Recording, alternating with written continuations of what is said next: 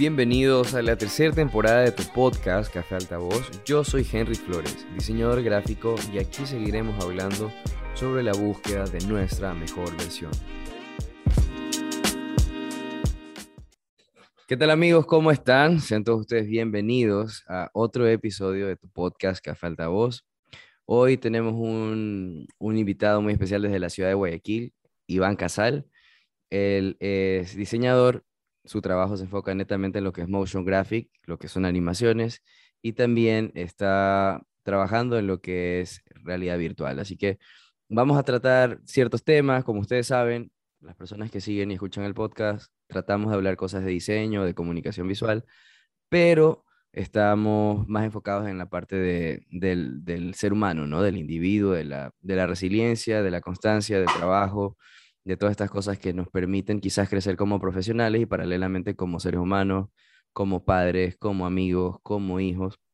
Entonces, eh, contarles, bueno, la mayoría o, gran parte de ustedes que son diseñadores que escuchan el podcast, sé que ya conocen el trabajo de Iván. Él tiene su, su estudio de, de, motion graphic que se llama Happy Motion.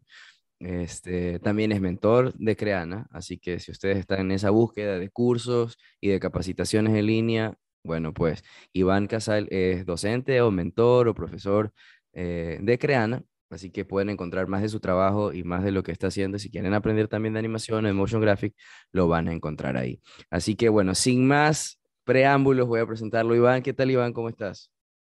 Hola Henry, aquí todo bien. Muchas gracias por la invitación. No, gracias a ti por tu tiempo. ¿Cómo está la cosa en Guayaquil?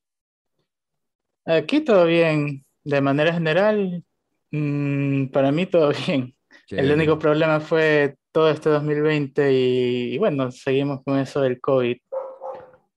Sí, Pero yo soy, yo, yo creo que soy uno de los pocos que se guardó en la casa todo este tiempo, hasta que estuve vacunado. ¿En serio? Porque mucho, mucho miedo.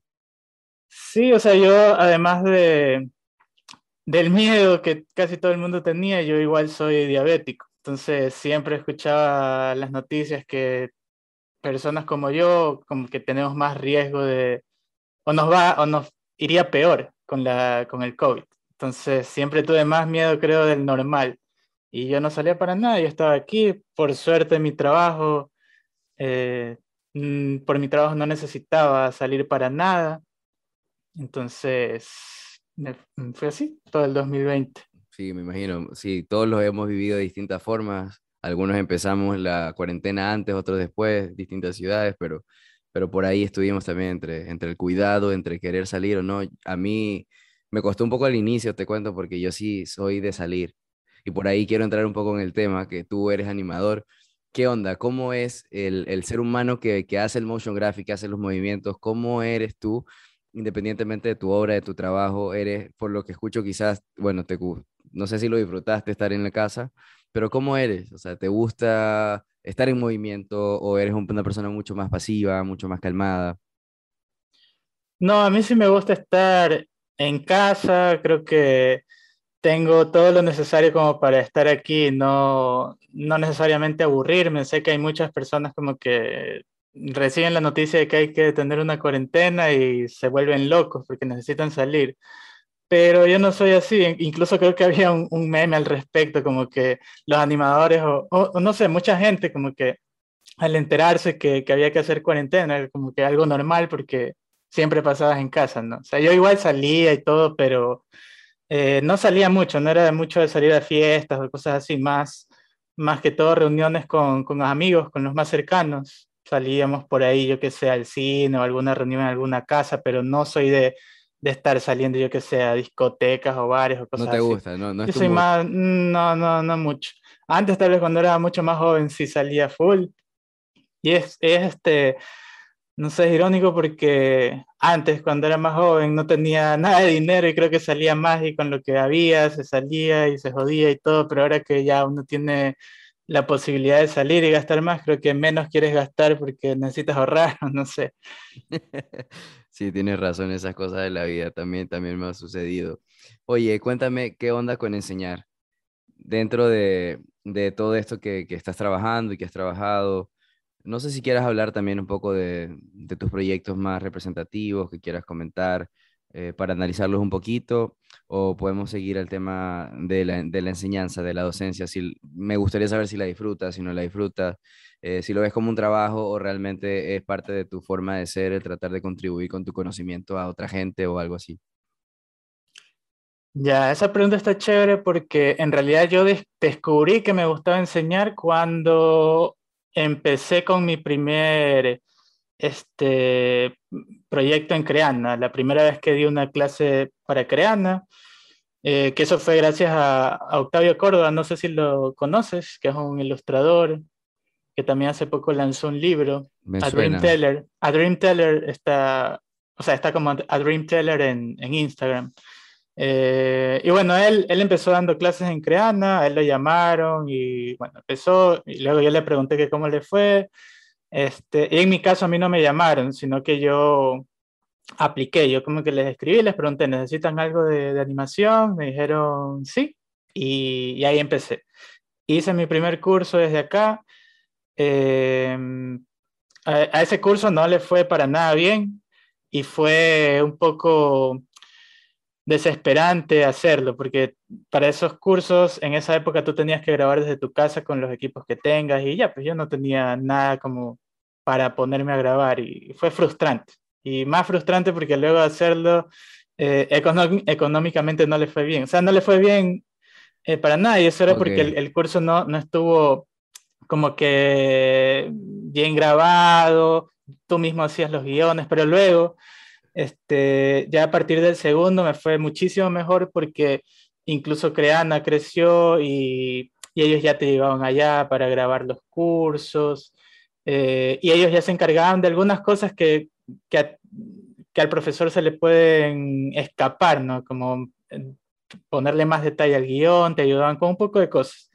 En, y aparte le hacían mucha publicidad a los cursos. O sea, ahí sí. descubrí que me gustaba enseñar también. Sí, dijiste sí. algo que me, que me, llamó la atención justamente de este proceso, porque en, lo que hacemos en el podcast es como analizar estos tropiezos o la falta de herramientas o la falta de experiencia. ¿Cómo sientes tú que o qué fue lo que sucedió entre el primer curso y el segundo? El primero no tuvo éxito, reconoces la, las fallas. En ese punto, sí. en ese punto, ¿cómo tú asumes ese siguiente paso para mejorarlo o, o, o cómo? Ya, el, como te digo, no fue como que una primera experiencia y, y, yo nunca había enseñado nada, simplemente quería hacerlo para ver qué tal. Eh, pero para el segundo curso, yo, yo ya no quería enseñar para nada, pero para Por el segundo te lo pregunto, curso, o sea, se sí, te fueron las ganas. Te sí, se me fueron las ganas porque dije, no, la gente no me está comentando mucho que le gusta, ¿no? Y, y, en, no y sé, ese, pensé ese, que no. Y en ese punto dudaste de, de ti como, como profesor o como, como animador o cómo? ¿Cómo lo, ¿Cómo lo procesaste? Sí, más que todo creo que fue como profesor, porque es muy diferente que tú conozcas, creo, lo que haces al revés y al derecho, pero es diferente tratar de comunicarlo, tratar de enseñarle a alguien esas, esas herramientas, esos conocimientos, la teoría, la práctica y todo.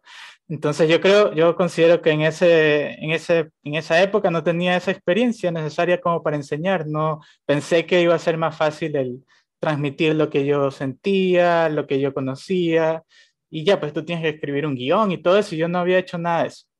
Entonces, eh, ya para el segundo, eh, decidí aceptar porque ellos me habían dicho como que para que haga otro, que sea el mejor. Decidí aceptar porque ya vi que ellos habían cambiado esa metodología y te ayudaban con, con esos pasos que yo tal vez desconocía, ¿no? Cómo armar ese, ese guion, hacer la escaleta, cómo ya llegar con un proyecto listo allá y simplemente grabar y, y decir las cosas más importantes, ¿no? Todo el proceso que ellos, tanto ellos como yo hicimos, creo que mejoró y eso se vio reflejado ya cuando se lanzó ese curso, porque ese de ahí hasta la fecha, bueno, es el segundo mejor que tengo, porque el primero mejor que tengo es un curso gratuito, ya, pero ese de ahí, para hacer un curso pagado, siento que le fue súper bien, la gente comentó muy bien, ahí creo que me empezaron a conocer mucho más, eh, y ya, o sea, creo que fue de ese paso del primero al segundo, como que ya me dieron ahora sí las ganas de verdad de,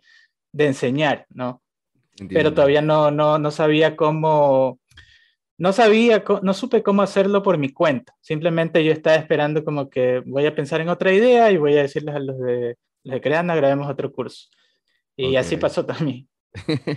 sí, eh, justamente tú lo mencionas y, haciendo un poco el, análisis de eso, creo que a todos nos pasa en algún momento de la vida que tenemos la intención de hacer algo, de desarrollar una idea o un proyecto, pero en el camino te das cuenta que necesitas más herramientas como saber manejar iluminación para grabarte un buen video, saber editar audio, entonces de repente te ves que no eres solamente tú, sino que necesitas un equipo grande o que necesitas algo que, que sustente también la forma del mensaje. Te, cuento como forma de anécdota, hace muchos años, cuando yo empecé a trabajar en diseño, yo estaba trabajando en el área de comunicación de una empresa eh, estatal, una empresa, la empresa eléctrica, pero con sede en Manta. Y para resumirte un poco el asunto, yo no sabía manejar manual de marca y nosotros teníamos que, yo tenía que mandar a imprimir las planillas a ciertas imprentas y son cantidades industriales porque eso se distribuye en todo Manabí. Y yo no sabía utilizar el pantón. Entonces yo lo que hacía era con, con el cuenta gotas duplicaba el color y según yo ese era el azul que se mandaba. Y cuando, el, cuando el supervisor de Guayaquil, que era la matriz de CNL en ese tiempo, no sé si sigue haciendo, pero cuando, me, cuando a él, a manos de él le llega el, el, la parte donde te llega a ti la cuenta del mes y todo eso, ve que no era el color y me llaman por teléfono y me dice, ¿qué pantón utilizaste? Y yo no tenía la más mínima idea porque yo quería trabajar y yo pensé que así se hacían las cosas. Te hablo hace años, o sea, yo no estaba ni graduado, estaba estudiando. Y recuerdo que, y nunca lo voy a olvidar, porque ese día el man me llama la atención y me dice, brother, tienes que aprender a utilizar un manual de marca, tienes un pantón, es esto, ta, ta, ta, y te vamos a descontar toda la, la impresión que tú mandaste porque ese no era el color. Loco, estuve tres meses sin recibir sueldo porque me descontaron esa hueá. Sí, te juro. Y, y bueno, esas son las cosas también en la vida que yo me sentí súper triste, súper mal. ¿Sabes lo que es trabajar tres meses no coger ni un centavo, loco? Era horrible pero después me, eso me ayudó también como para ser un poquito más centrado y entender también como el contexto de dónde estoy o hacia dónde voy a, ir y también cuáles son las repercusiones que tiene también el trabajo, porque este, como tú mencionas, ¿no? al principio no funcionó, pero es la suma quizás de algunos elementos que, que pasaron y después también Creana se reinventa, mejora y también sirve de soporte para que este conocimiento que tú tienes pueda, pueda distribuirse o llegar a más personas de mejor manera. Este, te quería preguntar también acerca de qué onda con las redes sociales. Veo que tienes TikTok, este, que tienes Facebook, tienes Instagram, eh, también estuve viendo tu LinkedIn y tienes otras más. ¿Cuáles son tus otras redes sociales y cómo eres con esta convivencia de, de esta comunicación moderna? Bueno, yo no tengo, o sea, tengo algunas cuentas en redes sociales, pero Hoy en día las que más manejo son simplemente Instagram y Facebook y TikTok. Ya, y, pero al inicio sí era como que me creé todas así. También, este, claro, la de LinkedIn, esa de ahí sí la uso muy parecido a, a Facebook, pero es como que en LinkedIn tienes que ser más, eh, no tan informal, ¿no? Es como que es como que fueras allá a una entrevista de trabajo súper formal, no sé, se siente diferente estar ahí a pesar de que es una, una red simplemente digital. Eh, pero creo que ahora estoy como quedando ese, viendo ese camino para dónde ir con las redes y todo se conecta con este tema de la enseñanza. Como te decía, yo no sabía cómo, cómo ponerme a, a, compartir mis conocimientos y luego de esa experiencia con Creane, ya ahorita son, bueno, tengo cuatro cursos ahí, Luego de eso, hace, bueno, el año pasado creo, claro, a raíz también de la, de la pandemia, se me ocurrió hacer mis propios cursos eh, online, pero eh, en vivo, o sea, clases en vivo, pero de manera online, porque nadie se podía ¿Y ¿En qué plataforma? Eh, esas las, las, empecé a hacer con Discord. Discord. Y todo se conecta, porque Discord, en cambio, yo no lo conocía, o sea, lo conocía, pero no lo usaba para nada, no tenía idea de cómo funcionaba hasta que descubrí el, el grupo de Virtual, Virtual Animation y todas las charlas y todo lo hacen por ahí, y empecé a ver cómo se maneja eso. Me pareció una plataforma súper chévere como para tener ahí un grupo de estudio y cosas así. Entonces ahí se me ocurrió, voy a crear un curso, veo que la gente hice encuestas y todo eso como de qué necesitan aprender y y mucha gente era como que necesitamos aprender After Effects básico, porque todo lo que hay por ahí es como, como que ya muy, muy, muy avanzado y yo ni siquiera sé lo básico de After Effects, entonces necesito lo básico. Entonces armé un curso, me demoré como creo que dos meses viendo que le metí ahí ese curso, hasta que lo lancé. Eh, y ahí, este, y ahí empecé a, enseñar por medio del, del Discord. Eh, y ya me perdí cuál era la, la, pregunta inicial de esto de las redes, creo. Sí, que cómo, cómo convivías con las redes, pero no importa. Este, estaba hablando acerca del, del, curso en Discord. ¿Y, sigues con eso? Ya, entonces ahí, claro, empecé con ese curso en Discord. Eh, y sí, le fue súper bien, pero yo empecé a dar ese curso solamente en el momento en el que yo no tenga ningún trabajo que hacer o tenga, no tenga mucho trabajo que hacer, porque... Ah, porque yo... El pasatiempo del tiempo libre, básicamente. Sí. Si es que me queda tiempo, ahí está. Exacto. También quería probar, ¿no? ¿Qué, qué tal? ¿Cómo, cómo, ¿Cómo soy yo dando clases de esta manera? ¿no? Porque es diferente las clases de Creana, que son ya clases grabadas, de, yo qué sé, clases de 5 o 10 minutos y, y ya se corta y otro tema, y otro tema, y otro tema. Acá es como que más, como una clase real. ¿no? Entonces quería saber cómo me iba a ir y sí, le fue bien al curso. Lo hice creo que unas cuatro o cinco veces seguidas, o creo que unas dos veces seguidas y luego un tiempo esperé porque tenía mucho trabajo y luego otra vez retomé. Eh, y luego de eso paré porque me empezó a salir bastante trabajo. Entonces ya yo lo que hacía era que esas clases las daba los fines de semana nada más, sábados y domingos. ¿Y la gente que te seguía te, te, te, aguantaba el tiempo que tú ibas o si había gente que te decía, oye, ¿sabes qué? Mira, ponte un día a la semana, no nos dejes tanto tiempo así. O, o, cómo era el feedback también de, de, tus, de tus seguidores. No, todo bien. Yo, por suerte, siempre al final de las, ya al final del curso, o sea, después de las cinco sesiones que son en el curso, yo hago una encuesta. Ya hago una encuesta en la que me dicen, en la que pregunto, este, ¿qué tal yo como profesor? ¿Qué tal las clases? ¿Sientes que los temas sirvieron o no sirvieron? ¿Era lo que esperabas?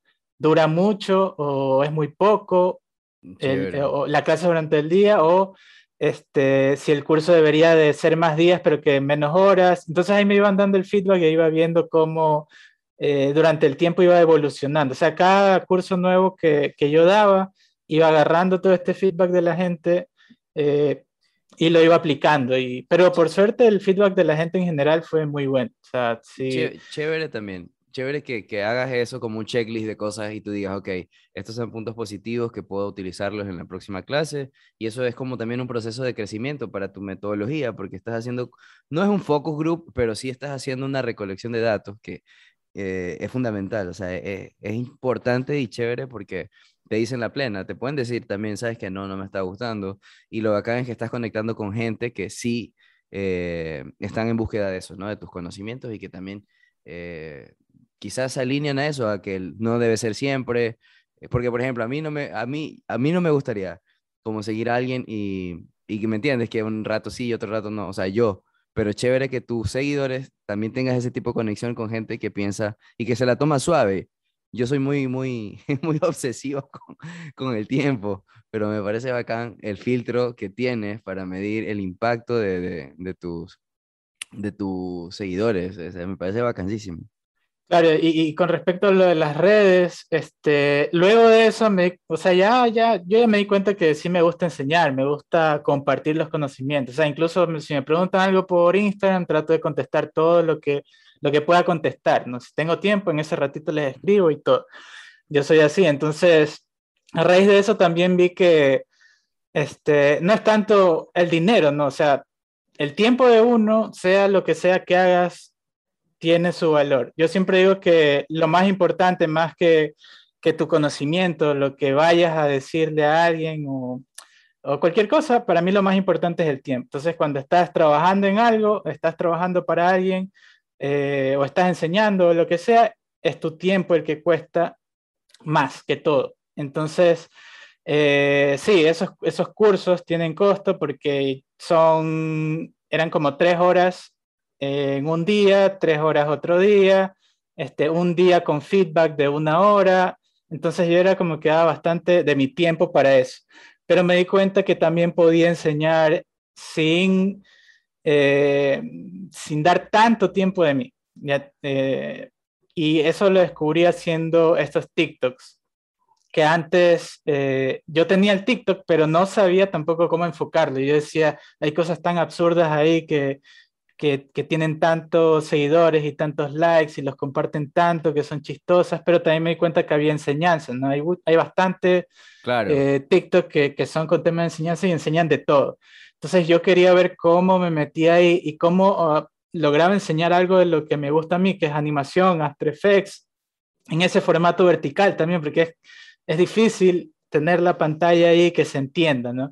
Este, y lo que, lo que hice fue eh, o sea, se me ocurrió esto de hacer pequeños tips que no duren más de un minuto, ahora hasta máximo dos minutos, pero son pequeños tips para los que ya tienen como que alguna, un conocimiento súper básico de After Effects que te van a servir, porque hay cosas que ves ahí en videos que no sabes cómo hicieron eso, como una textura que está animada, como, como esa línea se está moviendo de tal forma o cosas así. Entonces, todas esas cosas eh, en los videos que ya son producidos en, eh, en productoras súper grandes, eh, es un conjunto de, cosas pequeñas. Entonces, eso es lo que yo quiero con estos pequeños tips que doy todos los sábados, eh, donde muestro esos pequeños eh, tips. Yo les digo tips, algunos les dicen tutoriales, pero en realidad son tips porque son cosas súper chiquitas que me toma explicar un minuto, ¿no? Y para grabarlos lo que hago es, yo tengo una, una Cintiq, entonces lo que hago, como tengo esa Cintiq y tengo mi monitor aparte, lo que hago es virar la Cintiq, ponerla vertical, le cambio ahí la configuración al, al Windows y ahí pongo el After Effects. Para, para, los que, para los que no sepan qué es Cintiq, ¿puedes explicar? Sí, la Cintiq es, una, es un modelo de tablet de, de las Wacom, de las tabletas Wacom gráficas, ¿no? Entonces te sirve para dibujar, te sirve para animar, te sirve para, bueno, básicamente para usar el lápiz en la computadora, un lápiz y que tengas mayor soltura en lugar de estar usando el mouse. entonces, para, entonces, para ilustrar y para animar, eh, animar cuadro a cuadro es increíble. Entonces, como en la Cintiq, este modelo es una pantalla, ¿no? porque hay otras que no tienen pantalla, como las bambú o las, perdón, la, ya se me fueron los otros nombres, pero hay millón modelos de eso. Eh, entonces esa pantalla yo la aprovecho y lo que hago es virar la Cintiq, ponerla de manera vertical para que sea en formato 916 y ahí pongo el After Effects. Entonces ya tengo ahí un, un, preset de mi, mi, área de trabajo de esa manera vertical, porque si intentas con la pantalla horizontal, intentas cuadrar ahí, eso no te va a salir correctamente, no cualquier programa, no Illustrator, Photoshop. Justamente estoy viendo aquí, estoy en tu TikTok este, y, y, has, generado un personaje que lo replicas en todos, que es el personaje este amarillo con pantalón azul y, camisa roja. ¿De dónde sale? ¿Lo tenías ahí sí. o qué? Hubo un momento, o sea, yo siempre aprovecho esos momentos de, de, que tengo libres, que no estoy trabajando, como para, para hacer algo más, ¿no? Siempre digo como que si, si tienes trabajo, trabaja, si no tienes trabajo, sigue trabajando. Entonces, en esos, en esos ratos libres, en uno de esos, yo estuve pensando en que necesitaba un, eh, o quería un personaje para mi marca, ya que, que, se vea que es la marca, que es alegre y todo eso. Y eso me estuvo dando vueltas y vueltas y no sabía cómo hacer hasta que ya un día me puse ahí a bocetear en el papel, lo hice, luego lo pasé a Photoshop eh, y no sabía qué nombre ponerle, pero ya, pues dije, soy Happy Motion, entonces pongámosle Happy, ¿no? El personaje feliz y todo tiene que tener ese color amarillo, porque todos los colores comunican y todo eso. Entonces ahí crea el personaje. Lo que no sabía era qué iba a hacer con ese personaje, porque yo lo creé, eh, como te digo, estaba en 2D en Photoshop mi idea era crear una especie de intro con mi logo, que era nuevo también, lo cambié recientemente. Ya. Eh, que bueno, por cierto, el logo, el nuevo logo no lo hice yo, lo hizo Daniela Santibáñez. Ya. Eh, porque ella hace lettering, entonces me encantó cómo podría hacerlo ella y, y, bueno, lo terminó haciendo ella. Solamente la sonrisita y eso que se mantuvo del anterior que yo hice, pero pero básicamente eso. Entonces yo quería hacer una especie de intro, de un video de intro, o para que me sirva para los reels y todo eso, y quería usar el personaje para que interactúe, pero no sabía cómo. Luego se me vino más trabajo y lo dejé ahí al personaje y no hice nada. Este, y luego, como yo empecé también a hacer cosas en VR, eh, se me ocurrió, luego de haber ya aprendido a manejar bien la herramienta, dije voy a crear el personaje aquí y, y algo tengo que hacer lo bacán es que ya lo tienes ahí, ya lo puedes animar como quieras, es como que haces una especie de rig. y ya es parte tuyo, y es parte tuyo porque este, yo algunas veces me aparecen a mí en, en el, en el feed de, de TikTok, tus animaciones del personaje ya sé que son tuyas. O sea, ya, ya es tu identidad. ¿Qué te iba a decir? Eh, ¿cómo, eres, ¿Cómo ves la, la cuestión con la monetización de, de las redes? ¿Tú crees que en el diseño se puede monetizar? ¿Tú tienes una estrategia, monetizas en redes o aún no se monetiza? ¿Cómo ves esto? Mm, yo no gano dinero para nada directamente de las redes, pero a mí siempre me ha gustado, o mejor dicho, yo siempre he dicho que las redes son el futuro, o sea, siguen siendo el futuro para mí, en la manera en la que tú te, te promocionas en redes o muestras tu trabajo en redes. No antes, mucho antes no existían y no había manera en la que tú puedas mostrarle a alguien de Estados Unidos lo que tú haces así nomás. Entonces, yo siempre supe que las redes eran como esa ventana al mundo y que necesitaba mostrar lo que hago y que a raíz de eso me va a llegar trabajo y dicho y hecho, esa es la única manera en la que yo me he promocionado.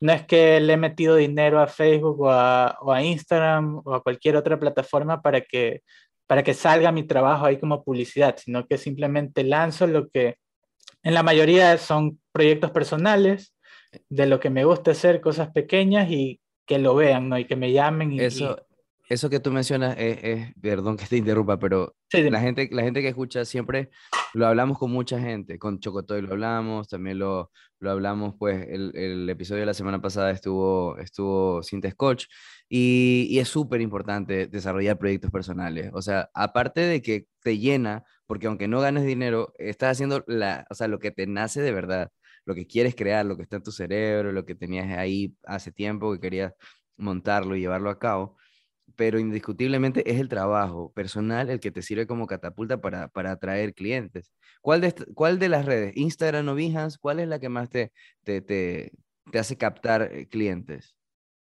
Mm, la verdad exactamente no sé cuál, pero mm, por ejemplo, yo, yo he obtenido clientes de, en todas. En, en, Instagram me han escrito, te vimos en Instagram, queremos saber tu trabajo. En Dribble también, que en realidad es más una plataforma para diseño. Recuerdo que ahí conseguí un trabajo con un cliente de, del Reino Unido que estaban haciendo una serie animada, pero vieron un personaje que yo animé ahí y querían que yo anime los personajes de esa serie. Ya, eh, Behance también me ha escrito por ahí, en LinkedIn también.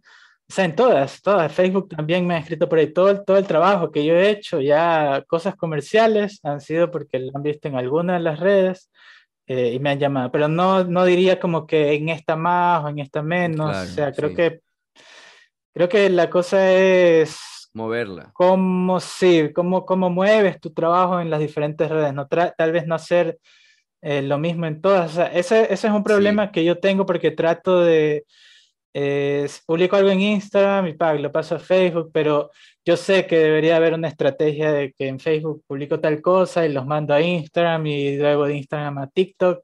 Y yo estoy igual tratando de buscar eso. sí, o full trabajo, o sea, no es solamente publicar, lo que tú mencionas es importante, porque por ejemplo, Facebook tiene una dinámica, Instagram tiene otra, TikTok debe tener otra. Yo no, yo manejo TikTok, pero veo, no, no, no produzco.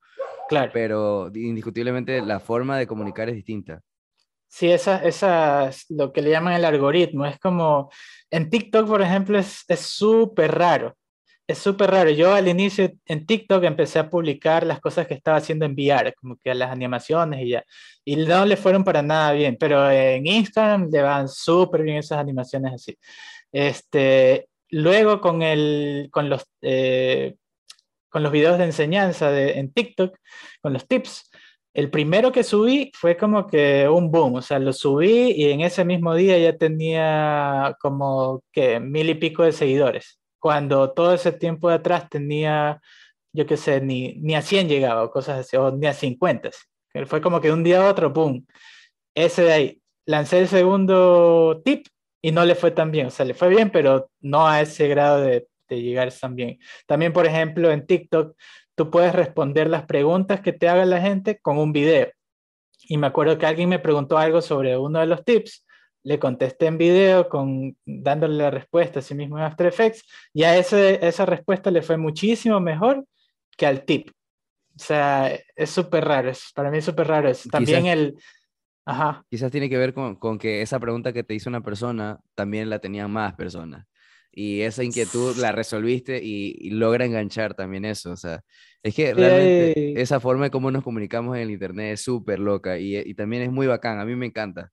A mí me encanta tratar de entender. Por lo menos a mí me va mejor en, en, en Instagram y en Behance. Son como mis dos favoritas. O sea, en Behance y en Instagram es donde también, así como tú dices, me ayuda a mostrarme. Porque indiscutiblemente no somos, los diseñadores no somos este, tiktokeros de baile, que quizás engancha o te vendes como bailarín, o te vendes como cantante, o como modelo, o como comediante, que, que es muy común.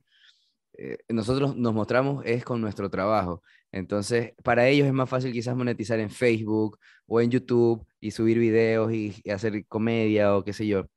Pero para nosotros es trabajo, trabajo, constancia, trabajo, mejorar, trabajo. Sí, como tú dices, uno no es de estar ahí haciendo esos bailes de TikTok y justamente de eso me di cuenta, ¿no? Vi que esos, esos bailes y esas cosas y todo eso tenía como que bastantes visualizaciones y ahí fue que empecé a hacer esos como que challenge de TikTok, pero con, con Happy, ¿no? Con el personaje. Y ahí sí le fue mejor, o sea, también en TikTok mismo no le fue tan bien, pero en Instagram le fue muchísimo mejor, así como que la gente le encantó esa vaina. Y hay algunos TikToks después que ya sí le fueron mejor al personaje, pero por ahí va la cosa, ¿no? Ya el personaje lo estoy usando de cierta forma eh, eh, ahí en TikTok y le estoy dando movimiento ahí también, ¿no? Ahí en TikTok simplemente es el personaje y los tips pero ahí, por ejemplo, no publico nada del trabajo que yo haga comercialmente. Acá en Instagram sí publico, si es algún proyecto chévere, trato de publicarlo ahí. Eh, pero Behance me gusta bastante también porque ahí puedes hacer ese breakdown de tu proyecto y explicar mucho más y hacerle también un diseño bonito, que toma su tiempo, pero puedes hacerlo ahí, ¿no? Y ya la gente ve más de tu trabajo. Claro, más portafolio, básicamente, igual el Behance es eso. O sea, Exacto. El trabajo de tu portafolio. Eh, una de las últimas preguntas que te quería hacer, que a mí siempre me ha llamado la atención, tú siempre comentas en tu, en tu Facebook sobre un tipo que no paga, que, y yo desconozco al personaje, le tienes un nombre, sé que es un nombre, un alter ego que le has puesto para no, para no llamarlo por el nombre eh, verdadero, y sé que debe existir porque a todos nos ha pasado, yo algunas veces te he visto que tú pones este, que no paga es que ya paga y que se pone bravo y no sé qué. ¿Qué onda con, con, con la forma en la cual hemos sido, no sé si estafado sería la palabra, pero a todos nos ha pasado, pero que un cliente malo te deja marcado. Este sería tu caso, este cliente del que tú siempre mencionas, te, te, te hizo algo muy malo, no te pagó, te estafó, ¿cómo fue? Sí, en realidad esa no fue la primera vez que me pasaba. Antes de eso, eh, un canal de televisión no me quiso pagar, pero yo me di cuenta en esa, en esa época que cuando yo trabajé en ese canal de televisión y cuando no me quisieron pagar, que fue creo que desde el primer mes, el primer mes de trabajo, no quisieron pagar en ese momento, sino como que decían, ya, es que se va a atrasar un poco el pago. En ese momento me di cuenta que la gente no, no hace relajo o no, o le da igual o prefieren quedarse callados y esperar hasta que les paguen, pero la razón por la que lo hacen es para no quedar mal con el que sería su cliente, a pesar de que estás trabajando de planta ahí, ese canal de televisión era, digamos, tu cliente, entonces no quieres quedar mal con ellos porque después a lo mejor te votan y la gente, eh, la mayoría de gente que trabajaba ahí por lo menos, tenía ya sus familias, ¿no? ya tenía sus hogares, tenían sus hijos y esposas y todos a quien mantener, entonces tenían miedo. Pero yo, por ejemplo, en esa época mm, no tenía nada tampoco, entonces yo simplemente empecé a reclamar, o sea, les dije ahí mismo, si no me pagan, eh, no vengo mañana. Pues. Eh, y entonces al día siguiente vi que no me, no me depositaron, no fui a trabajar. Ahí recuerdo que me llamaron, eh, y me dijeron que ya me iban a pagar, que, que no, que vaya, que necesitaban que trabaje. Otra vez, no, si no me pagan, yo no voy a ir. y, y, en ese mismo día, en ese, o sea, colgué el teléfono y creo que a la media hora me pagaron para que vaya. ¿Ya? Entonces, la cosa es que no es que, sí, o sea, sirvió perfectamente, ya ese mes, ¿no? Me pagaron, fui, trabajé, al resto no le pagaban todavía, porque no decían nada, era como que ya estaban acostumbrados a eso. Y eso era algo en lo que yo nunca estaba acostumbrado, porque yo nunca estuve así, siempre me pagan las, siempre me pagan las cosas. Entonces, me molestaba Exacto. Y recuerdo que al segundo mes solamente a mí me pagaron, al resto no les pagaban. Ese yo trabajé específicamente para un programa de ese canal que duró tres meses, porque era malísimo. Al tercer mes, al tercer mes, como ya el programa se canceló, eh, ya nos dijeron chao, ahí sí no me volvieron a pagar. Y ahí fue la primera vez que hice un meme, creo que antes de que sean, eh, sean cool los memes, ahí hice un meme del canal, de del canal. O sea, puse al, señor Barriga diciendo págame la renta y a don Ramón, que era el, logo del canal. Este, y ahí la gente empezó a compartir y todo, y empecé a hacer los memes, lo mismo que ahora. Eh, y ahí funcionó también, fue como que me pagaron y al resto no le pagaban. Y al resto no le pagaron creo que durante un año. O sea, fue como que a la, la gente le da igual. Y, y gente hay así. Entonces, luego me pasó lo de, de este otro tipo que, que, el personaje se llama Timmy Panches. Sí, ese, ese, ese. Lo hecho famoso. Este, este, y ahí o sea, ahí entra, no sé si eso sea parte de la inteligencia emocional o no sé cómo llamarlo, porque depende, o sea, cuando te encuentras en esa situación de que un cliente no te paga y ya llevas mucho tiempo, mucha gente, al igual que esa gente del canal, se queda callada y se esperan nomás, o siguen escribiendo de maneras bonitas al, por WhatsApp cuando me pagas y te dicen ya después la otra semana, y así siguen por años y años y siguen esperando, se pueden enojar, pero, pero no hacen nada más. Entonces yo necesitaba, o sea, con este tipo, yo necesitaba hacer algo que eh, que no simplemente sea para mí, ¿no? sino que sea algo como para que la gente se entere de cómo es esa persona, de por qué hay que cuidarse o por qué es mejor eh, pedir adelantos y esas cosas. Este, entonces yo empecé a hacer esos memes eh, y en realidad fue, esto fue por un evento que se hizo una animación que ellos pidieron y donde yo fallé, bueno, todo mi equipo de trabajo en realidad falló porque yo no aceptaba proyectos donde, donde no te paguen de una o no te den adelanto, sino que yo aceptaba así, pagas el adelanto y el resto en la entrega final. Ya, pero este proyecto era interesante porque ellos pidieron una animación en específico que tenía un estilo medio como anime, pero combinado con animación de acá americana. Y me parecía súper interesante, era algo que yo no había hecho hasta ese momento y que me, que me iba a encantar hacer, ya, hasta ni siquiera por tanto por el dinero, sino por el placer de hacer algo así, porque se ve interesante. Entonces, ellos me dijeron que me pagaban luego del evento, luego de que se termine el evento. Eh, yo no quería, pero igual quería hacer el proyecto y le pregunté a mi equipo de trabajo si estaban de acuerdo. Esa era la forma que, que se podía trabajar. Yo no iba a tener todo el dinero para pagarles a ellos antes tampoco. Entonces, si querían, nos metíamos de uno y hacíamos. Y todos aceptaron. Entonces, ahí fue que me metí, ahí fallamos. Y lo que pasó fue que una semana antes de que el evento se dé, se cancela. Eh, se canceló, bueno, ahí dieron sus excusas de por qué se canceló. La cosa es que se canceló y entonces ahí quedaron endeudados ellos, no solo conmigo, sino con toda la gente que tuvieron que haber contratado ahí. Eh, incluso también fue malo para las personas que ese evento iba a ser en Quito. Y por ejemplo, había personas acá de Guayaquil, ilustradores y todo eso, que como en toda convención, preparan todos sus artes y todas sus cosas para irse al evento y venderlas, e incluso alquilas stands y todo eso. Entonces, hubo artistas también afectados, no que eh, esta persona los contrató, sino que iban a vender mercadería que ya tenían, ya hicieron su inversión y a la final se canceló todo, incluso pasajes de avión y todo eso. Entonces, ya, pues este, esta persona quedó con una deuda grande, no sé exactamente cuánto a quiénes, pero algunas personas, eh, o sea, me enteré de algunas personas después. Ok. Eh, ¿Y a qué crees que se debió que se suspendiera? Porque por lo que me dices, mucha gente salió afectada, o sea, era un proyecto grande. ¿A qué se debe? Lo que ellos me dijeron fue que un inversionista, o sea, una persona que iba a poner el billete más grande en el evento, a última hora decidió desaparecer y no hacer el evento entonces se quedaron sin eso y ya, se canceló el evento. Este, para, para mi suerte o mala suerte igual, o sea, creo que no sirvió de nada. En el contrato que firmamos, yo había puesto una cláusula en la que decía que si el, evento se cancelaba, nosotros igual teníamos que hacer el, el video e igual ellos tenían, que, pagar. Este, a la final ese contrato no se usó, ¿Por qué? pero, o sea, el contrato estaba ahí, sino que Luego, de esto, de que se canceló, yo empecé a pedir, pasaron un par de meses y ahí fue que empecé a hacer los memes.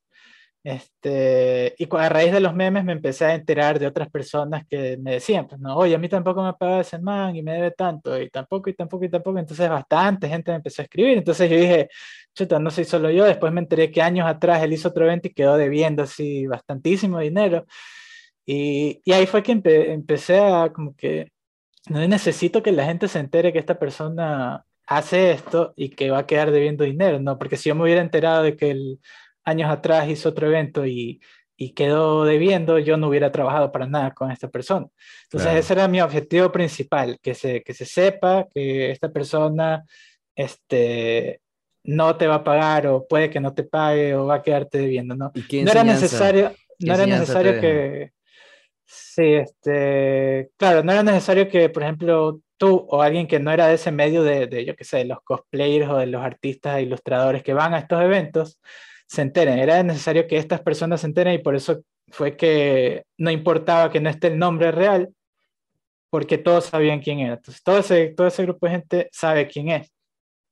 Entonces sí logré mi objetivo porque luego el tipo empezó a, yo qué sé, decirte, oye, tengo un evento que voy a hacer, quiero contratar a ustedes y la gente me preguntaba a mí, oye, ¿es este man?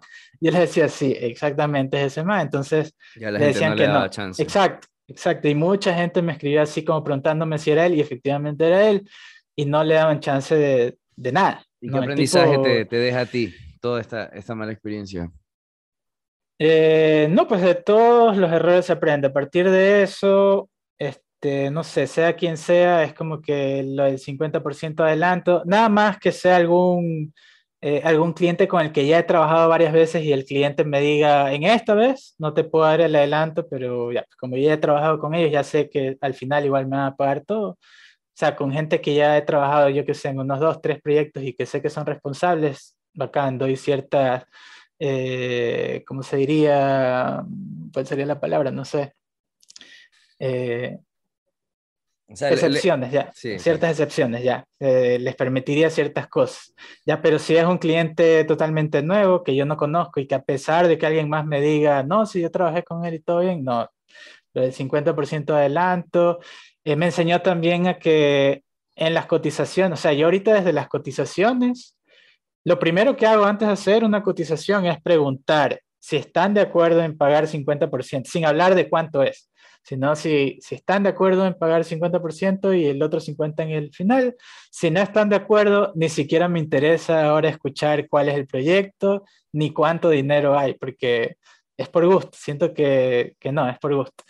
Y también me evito el tema de armar una cotización, que en tu caso no sé cómo se armar una cotización, o sea, para los diseñadores tal cual, pero en mi caso, como yo manejo, suelo manejar un grupo de gente, no soy solo yo, yo tengo que preguntarle, yo que sé, al productor de audio, oye, ¿cuánto me cuesta una canción de tantos segundos? ¿Cuánto me va a costar la locución de una chica de, de tal edad?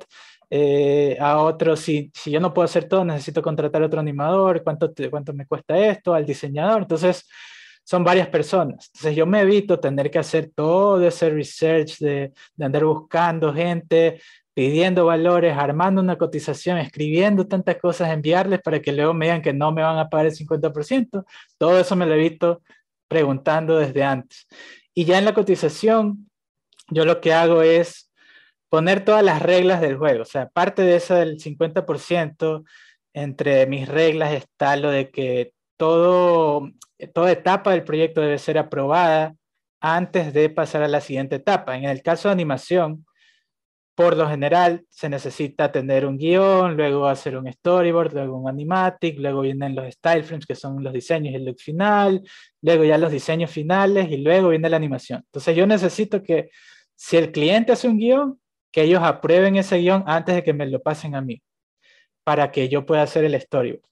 Si si no está aprobado, si no me lo dicen, entonces no puedo pasar Ya está mucho, mucho más precavido en todos los aspectos. Exacto, exacto. es, que, es que ese, ese, es el trabajo también de, del proceso de, de ir creciendo en, nuestra profesión. Justamente mencionadas, por ejemplo, de repente a mí me piden algo pequeño que sé que puedo hacerlo, lo hago, pero hay proyectos que sí eh, he tocado, por ejemplo, en branding, que no solamente es branding en la parte conceptual, sino que hay que desarrollar el diseño de espacios, que hay que desarrollar este, un book de fotos, entonces ya voy armando el equipo.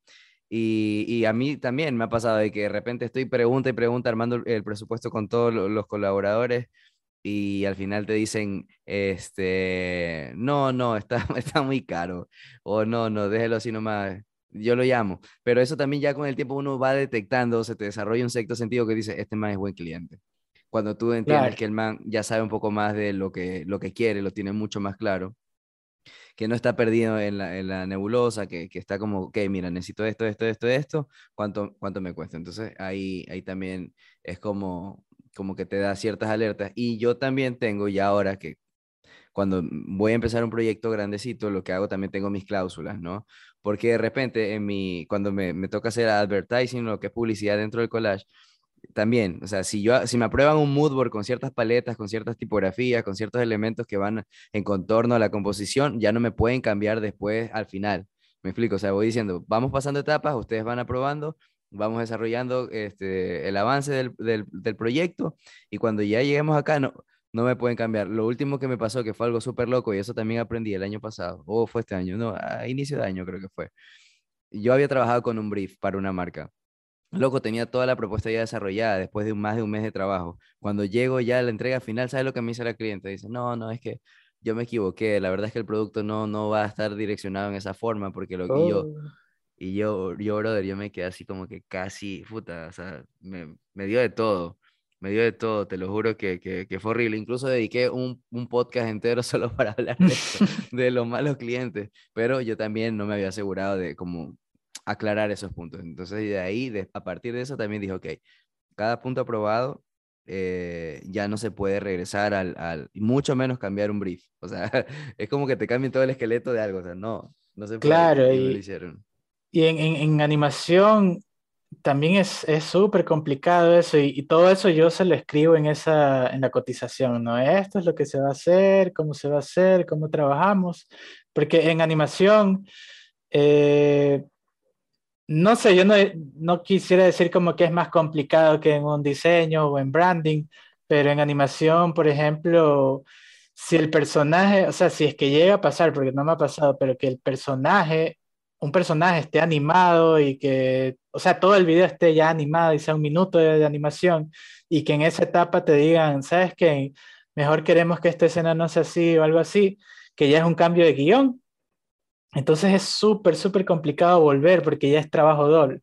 Entonces todo eso yo ya dejo claro desde el inicio que se puede hacer, o sea, se pueden hacer esos cambios, pero esos cambios te van a costar más y el, y el deadline que tenías al inicio ya no va a ser el mismo, porque ahorita vamos a trabajar doble, ya va a cambiar el tiempo, va a cambiar el costo.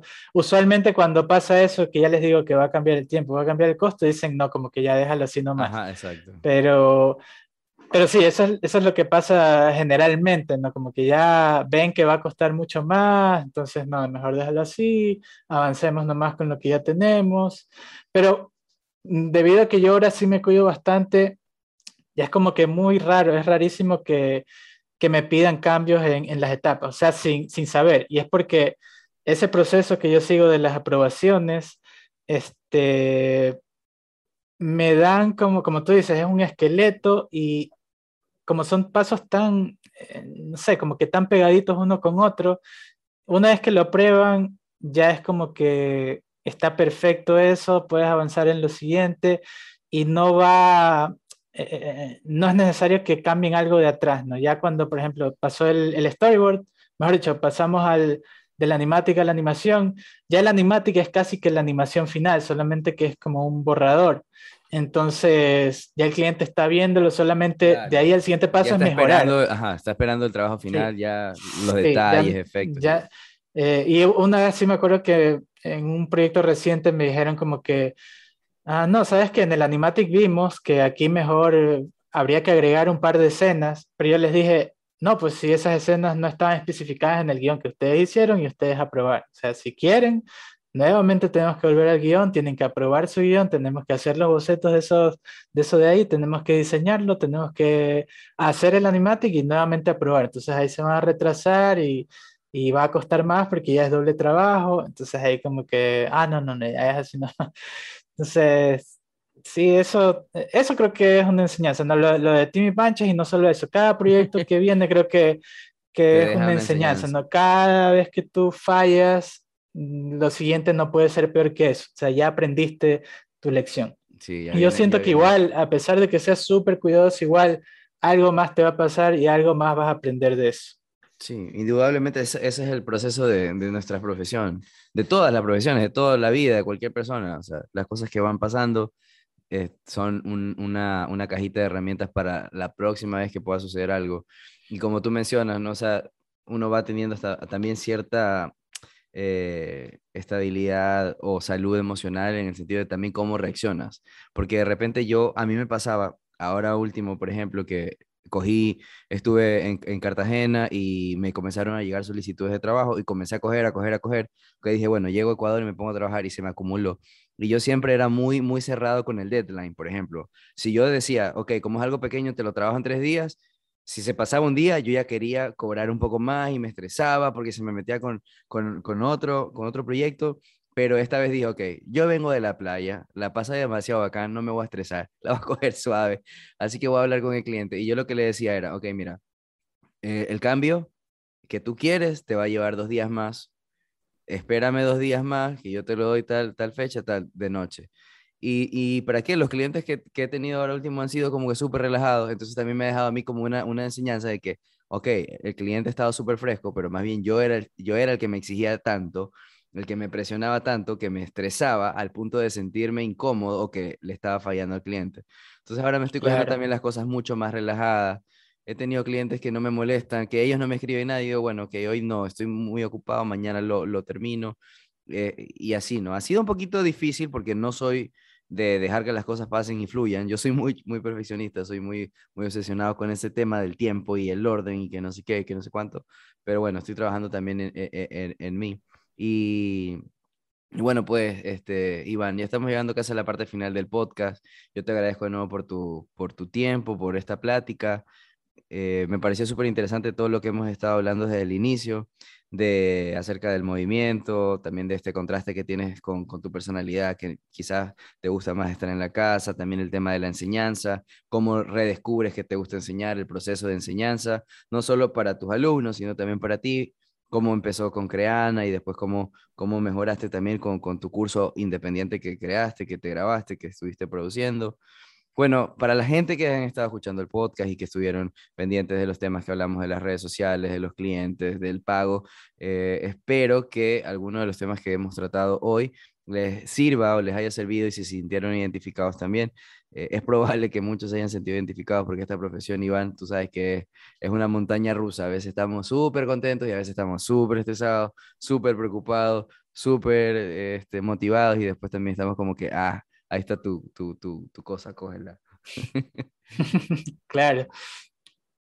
Sí, estoy, y, y, y, con respecto a la enseñanza y todo esto que hemos estado hablando, este, ya estoy hasta pensando también hacer una especie de curso que tenga que ver con eso, ¿no? Con, con cómo, cómo tratar con los clientes, cómo pedir esos adelantos, qué es lo que tienes que poner en las cotizaciones, porque por lo menos a mí no me lo enseñaron cuando estuve estudiante y me parece que esa es una parte esencial de, de, este, de este proceso.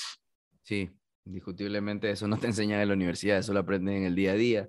Y, y, ahora lo que se convierte son en anécdotas, que nos podemos reír un poquito, pero seguro que en el momento que pasó no fueron tan graciosas. Claro, y eso, y, y, a veces este, también me suelen escribir en, en, Instagram o donde sea y me preguntan como que, oye, este, te quería preguntar que cuánto podría cobrar yo por este, por este video, así como que me dicen que tienen algún proyecto y que, que no saben cómo cobrar.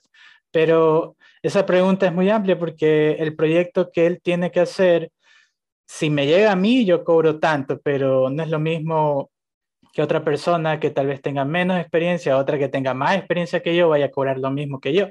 Entonces, son varias eh, variables que se tienen que tomar en cuenta y que, que ese tipo de cosas no les enseñan. Entonces, por eso sí, en algún momento yo creo que podría hacer algo para, por eso, ¿no? Para, para decirles así se deberían de hacer las cosas, o por lo menos es lo que yo he aprendido a la fuerza y que para que no lo tengan que aprender así otras personas. Sí, sí, es interesante. Yo sé que muchas de las personas que están escuchando el podcast, que quizás están empezando en el mundo del diseño, eh, sobre todo los que están empezando, porque los que ya nos graduamos, trabajamos en, en agencias o en estudios o, o, en empresas o instituciones, ya venimos de ese día a día de, de justo ese garrotazo, ¿no? De, de esos tragos amargos que, que nos dejan eh, esas experiencias eh, pasadas. Pero la gente que está empezando a estudiar o que está todavía en la universidad, pues sí, le va a servir muchísimo y seguro que, que si, te, si te están escuchando ahora en el podcast, pues bueno, pueden seguirlo a Iván. ¿Cómo estás en tus redes, Iván, para, para las personas que quieran chequearte? En todas estoy como Happy Motion EC, porque el Happy Motion solito ya estaba tomado. Ya, el EC de Ecuador. Sí, de Ecuador, Happy Motion EC. Perfecto. Bueno, pues amigos, entonces hemos llegado a la parte final del podcast. Gracias por permitirme estar junto a ustedes otro martes más. Agradecerle de nuevo, Iván. Gracias, Iván, por tu tiempo. Este, gracias por compartirnos un poco de, de tus anécdotas, de tus experiencias, de tus procesos.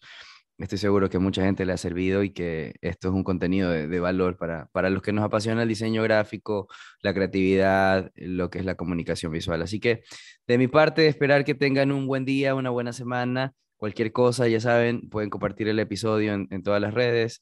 Eh, gracias por el feedback, gracias por los comentarios y nos vemos el próximo episodio. Si te gustó este tipo de contenido, puedes ayudarme a realizar muchos más comprando mi libro Formas, un libro de diseño gráfico y minimalismo. Me escribes en Instagram, arroba henry slash bajo digital work y lo envío a cualquier parte de Latinoamérica.